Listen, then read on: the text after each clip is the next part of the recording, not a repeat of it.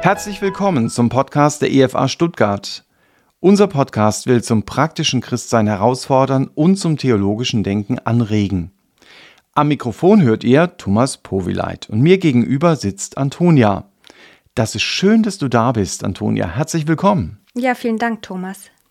Antonia, du hast ein Studium gemacht, in dem auch Erziehung ein großes Thema war. Was war das für ein Studium und warum hast du dich gerade für dieses Studium entschieden? Mhm. Ähm, Erziehung war jetzt nicht unbedingt das große Thema, sondern vielleicht eher Kindheit und deren Entwicklung oder die Entwicklung ah, von Kindern. Okay. Ähm, genau, ich habe Heilpädagogik studiert und besonders gefällt mir an diesem Beruf, dass es immer wieder darum geht, Denken und Handeln gewohnter Muster und Strukturen zu überdenken und aufzulösen, um Veränderung zu schaffen Überhaupt finde ich total toll, dass die Zusammenarbeit mit den Kindern und den Eltern einfach ein Prozess ist, ähm, wo es immer wieder darum geht, zu schauen, ob das, was ich gerade mache, noch passt für alle Bedürfnisse ähm, oder ob Veränderung dran ist. Und was einfach richtig toll ist, ist, dass es einfach viel um Beziehung geht und ähm, dass es sehr persönlich ist, diese Begleitung von den Kindern und ihren Eltern. Mhm, das hört sich also sehr interessant an. Das heißt, du musst Erziehungsmuster logischerweise vom Berufswegen dann immer wieder hinterfragen.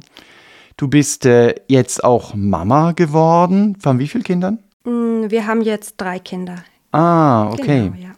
Also Erziehung ist etwas, was dich jeden Tag beschäftigt. Also du hast in diesem Podcast dann sozusagen Heimspiel.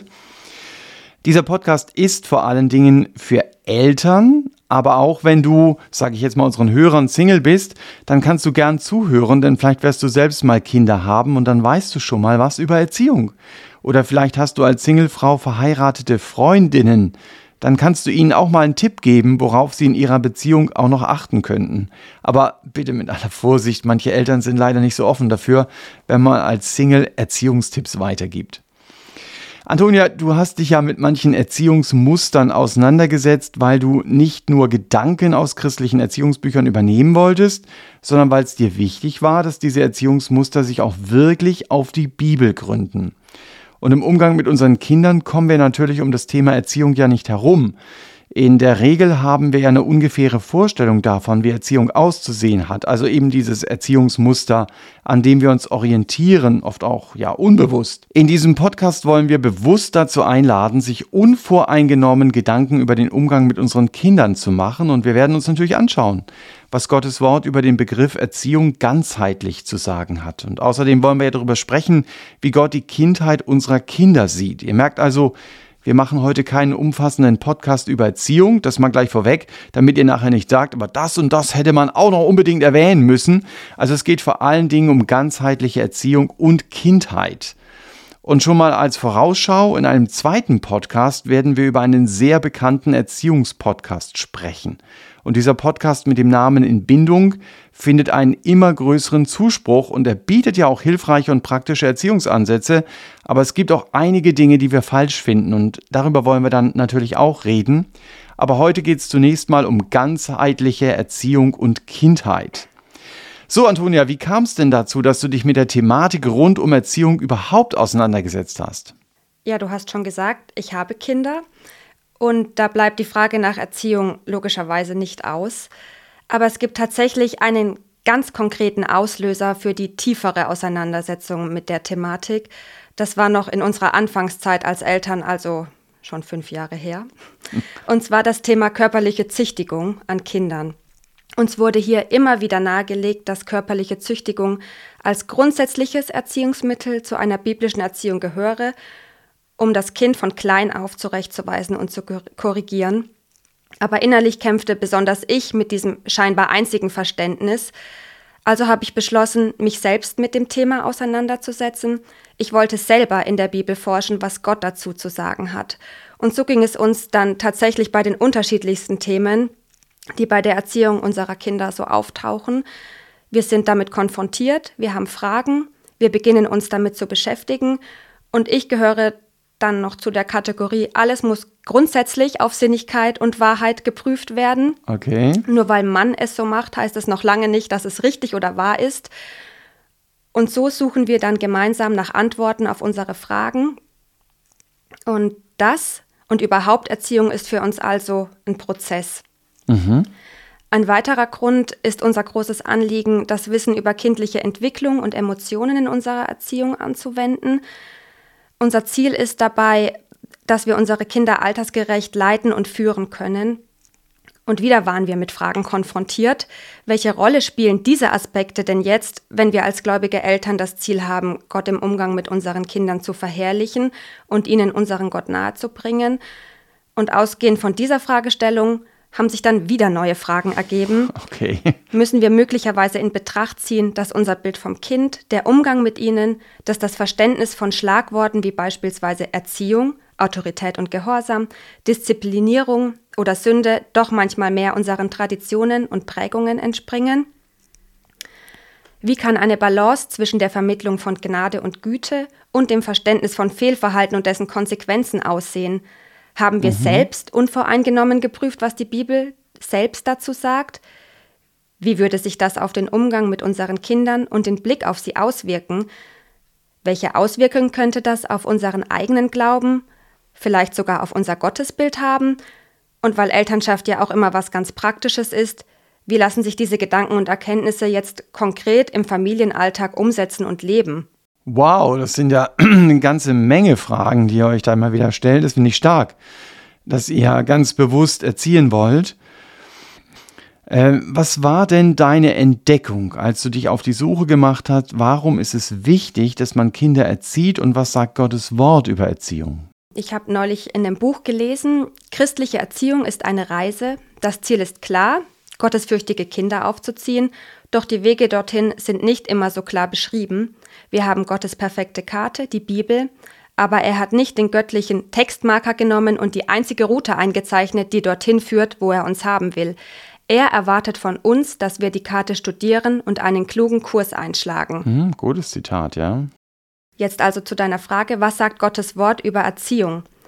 Zunächst und das finde ich ganz wichtig, das Hauptanliegen von Erziehung ist nicht Strafe, mhm. die ist zwar manchmal notwendig, aber der grundsätzliche Anspruch an Erziehung ist Anleitung. Nochmal, Erziehung ist nicht Strafe, sondern Anleitung. Okay, ganz wichtiger Gedanke. Mhm. Mhm. Die Bibel verwendet für Erziehung oder auch Züchtigung bzw. Zucht im Alten Testament das hebräische Wort Musar. Im Neuen Testament finden wir das griechische Wort Paideia und dazu das Verb Paideo. Mhm. Die Wortbedeutung Bedeutung und Kontext der Wortverwendungen geben uns dann schon mal ein bisschen mehr Vorstellung davon, was Erziehung im biblischen Sinn bedeutet. Musar bedeutet so viel wie Zucht oder Züchtigung, Strafe, Unterweisung bzw. Zurechtweisung, aber auch Anleitung oder Belehrung. Die Idee hinter Musar ist Korrektur.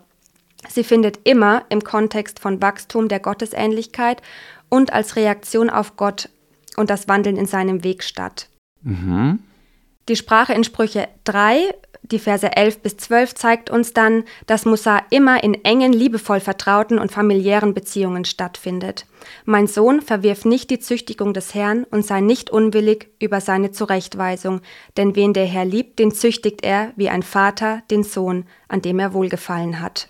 Mhm. Dann zu Paideio. Das meint so viel wie Erziehung oder Ausbildung. Dazu gehören beispielsweise Disziplinierung, Unterweisung und auch Korrektur.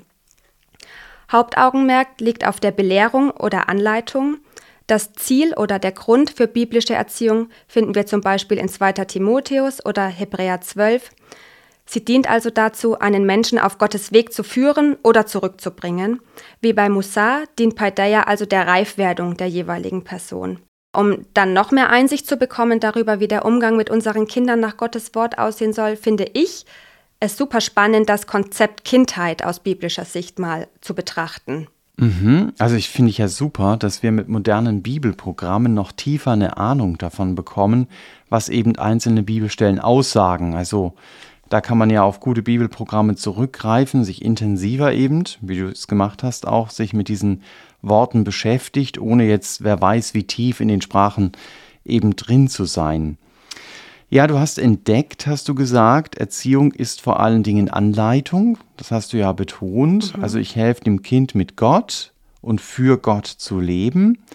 Und um das tun zu können, ist eine Beziehung zum Kind sehr wichtig. Das hast du ja auch betont. Es geht ja. innerhalb mhm. von den Beziehungen. Und dann hast du gerade noch Kindheit angesprochen, so als Begriff.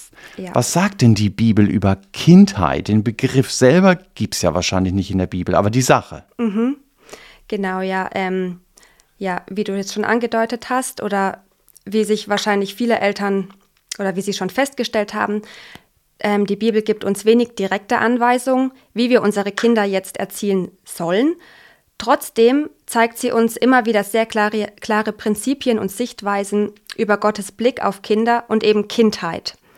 Mhm. Und da mhm. finde ich es persönlich total hilfreich, mehr Einblick darüber zu bekommen, welche Bedeutung und welchen Sinn Gott diesem Lebensabschnitt Kindheit in der Entwicklung eines Menschen, Menschen zuschreibt. Ähm, ein fehlendes Verständnis hier macht es uns nämlich schwer, unsere Kinder zu verstehen. Und wenn wir sie nicht verstehen, wie können wir sie dann recht begleiten und anleiten? Deshalb also die Fragen, wie sieht Gott unsere Kinder? Wie betrachtet Gott die Lebensphase, in der sie stecken, ihre Kindheit? Mhm. Ähm, dazu ein paar Gedanken in Kürze. Gott selbst hat sich Kindheit ausgedacht. Er hat dieser Lebensphase einen besonderen Sinn und Zweck gegeben. In 1. Korinther 13, Vers 11 schreibt Paulus, als ich ein Kind war, da redete ich wie ein Kind und dachte wie ein Kind und war klug wie ein Kind. Als ich aber ein Mann wurde, tat ich ab, was kindisch war. Kindheit ist eine Zeit, die wir alle durchleben und irgendwann auf dem Weg ins Erwachsenenalter hinter uns lassen werden und müssen. Kindheit ist eine Zeit der intensiven Entwicklung, in der Wachstum hin zur Reife stattfinden darf und soll, körperlich, aber besonders mental, emotional, seelisch und auch psychisch. Kindheit ist eine notwendige Vorbereitung auf die Lebensphasen, die noch folgen. Ah, das finde ich ein ganz klasse Satz jetzt. Kindheit ist eine notwendige Vorbereitung auf die Lebensphasen, die noch folgen. Das finde ich sehr gut formuliert. Das heißt, Kindheit ist eine Zeit, die Gott ganz bewusst eingeplant hat, oder? Also ich mhm. finde es ganz spannend, dass die meisten Christen äh, zu Gott auch in ihrer Kindheit umgekehrt sind. Also Gott nimmt Kinder sehr ernst. Das ist nichts Negatives. Die Kindheit ist eine bestimmte Phase und da muss man diese Phase dann auch im Blick haben. Mhm. Das ist, was du deutlich machst, ne? Genau, ja, du hast gerade gesagt, Gott nimmt Kinder ernst. Er hat die Herzen unserer Kinder vorbereitet, an ihn zu glauben. In Prediger, El, äh, Prediger 3, Vers 11, Entschuldigung, sagt Salomo, auch hat er die Ewigkeit in ihr Herz, also das Herz der Menschen, gelegt. Unsere Kinder werden mit einer Sehnsucht nach Ewigkeit geboren, mit einer Sehnsucht, die sie nach Bedeutung und Sinn des Lebens suchen lässt. Jesus selbst anerkennt die geistliche Natur jedes kleinen Kindes. Sie sind fähig, an ihn zu glauben, und dieser Glaube ist echt. Es ist sicherlich noch kein ausgereifter Glaube, aber ein Glaube, der wachsen darf, ein Glaube, der rein ist, den Jesus anerkennt. Es ist die Art von Glaube, den Jesus in uns Erwachsenen sehen möchte. Auch wenn Kinder viele Dinge im Glauben noch nicht verstehen, sind sie doch in der Lage, an die Wirklichkeit unseres lebendigen Gottes zu glauben. Es ist Gottes Anliegen, dass unsere Kinder ihn annehmen und ja auch unseres als Eltern. Dafür müssen sie sich ihrer Sündhaftigkeit und der daraus folgenden Notwendigkeit der Errettung bewusst werden, denn auch unsere Kinder sind sündig, weil sie Sünder sind, weil sie in Sünde geboren werden. Mhm. Das finde ich jetzt ganz wichtig, was du sagst. Es gibt ja die Diskussion, können Kinder überhaupt Christ werden? Können sie zu Gott umkehren? Und du sagst, natürlich können sie das, oder? Mhm, genau, ja. Die Bibel weist darauf hin, dass es einen Zeitpunkt im Leben jedes Menschen gibt, an und ab dem er sich seiner Sündhaftigkeit voll und ganz bewusst wird, also ein Bewusstsein für Gut und Böse bekommt und dann erst moralisch schuldig vor Gott wird. In 5. Mose 1, Vers 39 lesen wir zum Beispiel, Und eure Kinder, von denen ihr sagtet, dass sie zum Raub werden müssten, und eure Söhne, die heute nicht wissen, was gut und böse ist, sie sollen in das Land Israel hineinkommen. Ihnen will ich es geben, und sie sollen es in Besitz nehmen. Die Kinder, von denen hier im Text die Rede ist, entgehen dem Gericht Gottes, weil sie heute noch nicht wissen, was gut und böse ist. Im Hebräischen steht hier für das deutsche Wort Kinder Taf. Es bedeutet so viel wie kleine Schritte gehen. Und das bedeutet jetzt auch nicht, dass kleine Kinder sündlos sind, eher, dass es ein Alter, eine Zeit gibt, in der sie nicht verantwortlich für ihre Schuld, für ihre Sünde sind. Jesaja untermauert diese Idee in Kapitel 7, Vers 15 bis 16. Dickmilch und Wildhonig wird er essen, bis er versteht, das Böse zu verwerfen und das Gute zu erwählen. Denn ehe der Knabe versteht, das Böse zu verwerfen und das Gute zu erwählen, wird das Land vor dessen beiden Kö Königen dir graut verlassen sein. Hier steht für das deutsche Wort Knabe im Hebräischen Na'a und Na'a ist deutlich älter und auch reifer als Taf. Die Bibel definiert kein exaktes Alter für Rechenschaftspflicht vor Gott. Ja, das ist ja spannend mit den Sprachen. Als du das so sagtest, habe ich eben gedacht, tough, das heißt im Englischen, naja, tough sind die Kinder, ja. Also, das heißt im Bräischen dann anders. Aber das heißt, äh, Kindheit bedeutet, ich ganz kleiner Junge weiß noch nicht genau, was gut und böse ist, ja. Aber dann gibt es einen Zeitpunkt, wenn ich nicht mehr der ganz kleine Junge bin, sondern nur noch der kleine Junge, dass ich sehr wohl gut und böse unterscheiden kann. Und das heißt, ich kann auch bewusst gehorsam sein und bewusst ungehorsam. Aber auch da bin ich erstmal noch unmündig und überblick mein Verhalten nicht wirklich. Aber je größer ich werde, desto mehr verstehe ich, was ich tue und deshalb bin ich auch mehr und mehr verantwortlich dafür. Also wenn ich es mal kurz versuche zusammenzufassen, habe ich das richtig verstanden? Kann man das so sagen? Mhm, ja, das ist echt gut zusammengefasst, ja. Ähm, genau, es gibt einen bestimmten Punkt, an dem ein Kind versteht, das ist böse oder das ist gut, das hast du ja gerade ähm, erwähnt. Mhm. Ähm, und dieser Zeitpunkt variiert von Kind zu Kind. Aber für jedes Kind wird die Zeit kommen, in der es herauswächst aus dieser kindlichen Unschuldigkeit in das Stadium der Verantwortlichkeit. Und aufgrund dieses Bewusstseins kann das Kind oder der Mensch an sich nun die Erlösung durch Christus annehmen. Tut es das nicht, wird es die volle Last seiner Sündhaftigkeit selbst tragen müssen. Für uns Eltern wichtig ist, glaube ich, ähm, in diesem Kontext, dass es bis dahin unsere Aufgabe ist, das Leben unserer Kinder geistlich zu nähren und zu prägen, wie wir es zum Beispiel auch in 2. Timotheus 3, Vers 15 lesen. Denn bis dahin sind wir der moralische Kompass und Wegweiser für unsere Kinder. Abschließend ähm, ist mir noch wichtig geworden, dass Gottes Wort Kinder generell als verletzlich und schutzbedürftig betrachtet. Die Bibel benutzt Kindheit als positives Beispiel. Jesus bezeichnet Kinder als die, die ins Himmelreich eingehen werden. Er benutzt das Essen eines Jungen, um über 5000 Menschen zu versorgen, und immer begegnet er Kindern seinem Wesen entsprechend, gütig und sanft. Jesus liebte und schätzte Kinder. Er hieß sie willkommen. Ja, spannende Gedanken. Ja, Antonia, du hast am Anfang gesagt, wir werden uns über die Kindheit unterhalten. Das haben wir jetzt auch gemacht. Wir haben festgestellt, es gibt ein Stadium im Leben unserer Kinder, da sind sie mehr oder weniger unmündig. Also, du hast vorhin auch den Paulus zitiert, der sagt, das lasse ich irgendwann mal hinter mir. Aber die Bibel spricht diesen Zeitpunkt an, bei dem sie eben generell verstehen, das ist gut oder böse. Mhm.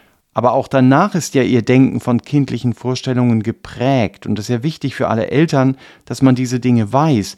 Welche Rolle spielen denn diese Tatsachen für uns oder euch als Eltern? Mhm.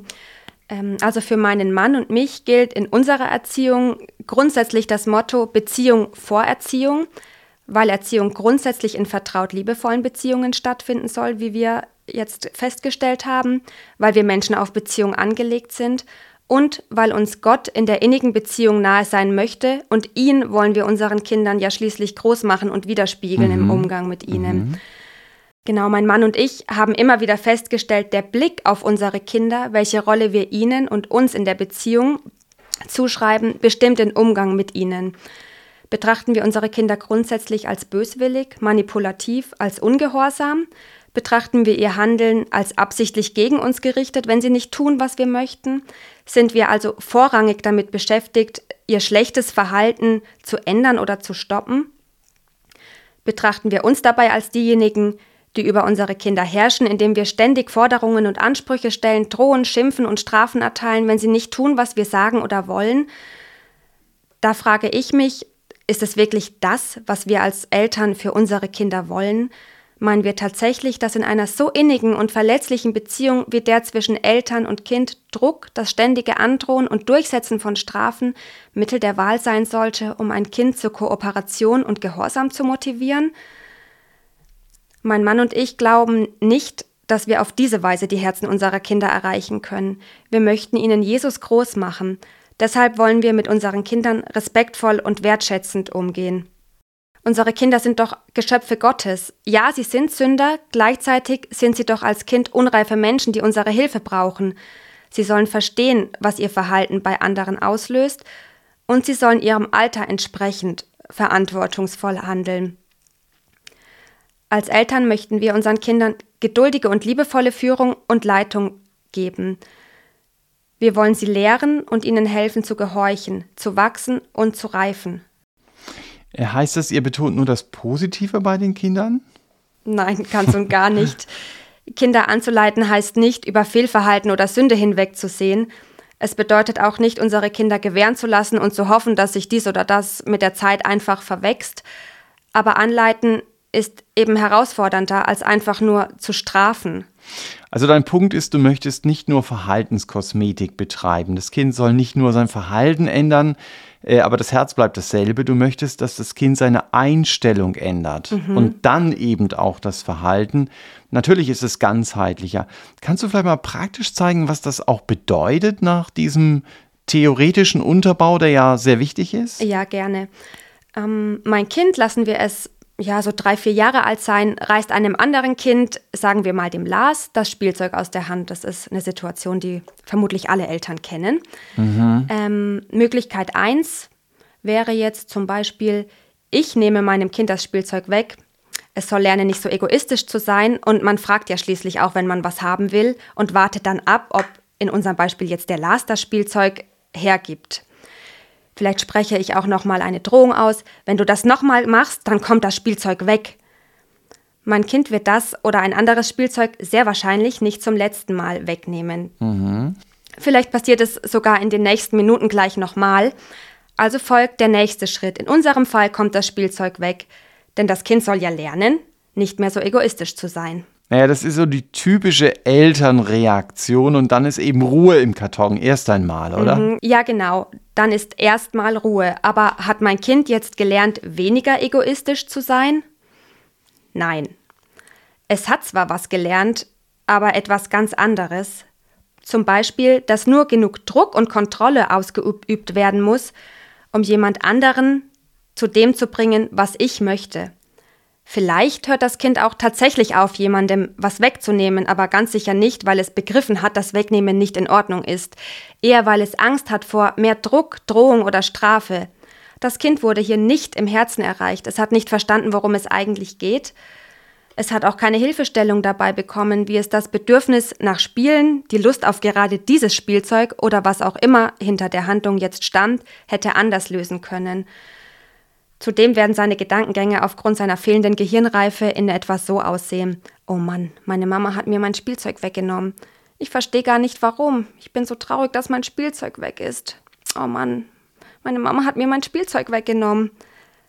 Es dreht sich nur um sich selber. Und das ist Egoismus vom Feinsten. Mm, ja, ja, aber ich höre unsere Hörer jetzt schon fragen, ja, wie soll ich es denn machen? Das ist doch das, was am effektivsten ist, oder? Ja, Sanktionen sind zwar eine schnelle und praktische Lösung, aber um welchen Preis? Möglichkeit 2 könnte vielleicht so aussehen. Ich kniee mich zu meinem Kind und sage, Hey, du hast dem Lars gerade das Spielzeug weggenommen. Du möchtest unbedingt damit spielen, oder? Vermutlich kommt ein extrem überzeugtes Ja, Mama. Okay. ich könnte dann wiederum antworten, das verstehe ich, das sieht richtig toll aus. Nur kannst du es nicht einfach wegnehmen. Wir fragen, wenn wir etwas haben wollen und warten die Antwort ab. Komm, wir geben es gemeinsam zurück. Ich kann also Möglichkeiten aufzeigen, was es das nächste Mal tun könnte, wenn es ein Spielzeug haben möchte, das ein anderes Kind hat. So gebe ich meinem Kind Hilfestellung und ich habe auch im Blick, mein Kind ist noch unreif. Es war sicher nicht die letzte Situation, in dem ich meinem Kind helfen muss, nicht so egoistisch zu sein, in unserem Fall jetzt einfach ein Spielzeug wegzunehmen, das es unbedingt haben möchte. Ich finde, hier Eltern können wir einfach ein bisschen gelassener werden, denn Verstehen und Lernen sind Prozesse, die nicht von heute auf morgen funktionieren. Erziehung ist ein Prozess, der seine Zeit braucht.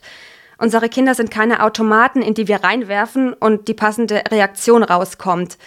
Wir dürfen diese Situationen als Lernfeld sehen. Wir dürfen sie nutzen, geduldig, liebevoll und immer wieder zu lehren, wie sich ein Kind verhalten kann, so dass es Gott gefällt. Gott hat uns Eltern nicht dazu berufen, Ankläger unserer Kinder zu sein, er hat uns dazu berufen, ihre Fürsprecher zu sein, liebevolle und weise Eltern. Es ist unsere, unsere Aufgabe, unseren Kindern die Worte und Wege des christlichen Lebens mitzugeben, sodass sie, wenn sie errettet sind, selbst auf diesem Weg weitergehen können. Äh, das hört sich gut an, richtig gut, aber es ist anstrengend, oder? Ja. mein Mann und ich merken tatsächlich immer wieder, wie anstrengend dieser Weg der Erziehung sein kann. Denn es scheint ja oft so viel einfacher und schneller, einfach Anweisungen zu geben und wenn sie nicht befolgt werden, zu strafen, zu sanktionieren. Aber weil wir als Erwachsene der reife Part in dieser Erziehungsbeziehung sein sollten, dürfen wir in die Eigenverantwortung kommen. Was steht hinter unseren Ansichten und unserem Umgang mit unseren Kindern? Warum löst dieses oder jenes Verhalten unserer Kinder so viel in uns aus? sich zuerst mit sich selbst, den eigenen Denkmustern und Glaubenssätzen auseinanderzusetzen, sie zu hinterfragen, ist anstrengend und super zeitintensiv. Festzustellen, dass du selbst unendlich viel Veränderung und dabei die Gnade deines Gottes benötigst, ist hart und schmerzhaft. Ich spreche aus eigener Erfahrung. Gleichzeitig sind wir beide wirklich dankbar, dass Gott uns auf diesen Weg geführt hat und begleitet. Wir merken, dass wir mehr und mehr frei von dem Druck, der aufgrund dieser Prägung und Tradition auf uns im Umgang mit unseren Kindern lastet, frei werden, dass die Beziehung zu unseren Kindern gefestigt und vertrauensvoll ist. Und wir merken, wie viel Freude die ehrliche Auseinandersetzung mit Gottes Wort und dem, was es uns rund um das Thema Erziehung zu sagen hat, schafft. Wir dürfen erfahren, dass die Erziehung unserer Kinder uns selbst so viel lehrt und persönliche Veränderung bereithält, wenn wir offen dafür sind. Wir dürfen Gott mehr und mehr begreifen, ihn in und durch uns wirken lassen und im Umgang und der Begleitung unserer Kinder aus seiner Fülle schöpfen, auf seine Gnade setzen und auf seine Führung vertrauen lernen.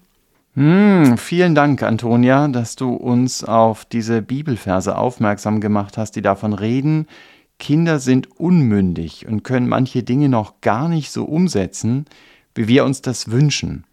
Und dass wir als Eltern sie anleiten sollen, wie sie Gott finden und mit ihm leben können. Und das fand ich besonders wichtig, dass es dabei um die Veränderung ihres Herzens geht und eben nicht nur ihres Verhaltens. Und nicht selten erkennen wir ja uns in unseren Kindern wieder, also dass sie unser Spiegelbild sind. Ja, deshalb ist es wichtig, mit Gottes Gnade zu rechnen, wie du es gesagt hast, für uns persönlich und auch für unsere Kinder. Ja, dass sie, wir sie immer wieder geduldig an die Hand nehmen und im übertragenen Sinn zu Jesus führen. Ja, das war er wieder, der Podcast der Evangelischen Freikirche Evangelium für alle in Stuttgart. Wir hoffen, ihr habt einen Impuls für euch mitnehmen können, was ihr in der Erziehung eurer Kinder noch besser machen könnt. Und wenn ihr Fragen habt, über die wir sprechen sollen oder Anmerkungen zum Podcast, schreibt uns doch unter podcast.efa-stuttgart.de. Wir wünschen euch Gottes Segen und dass ihr seine Gnade ganz praktisch in eurem Alltag erlebt.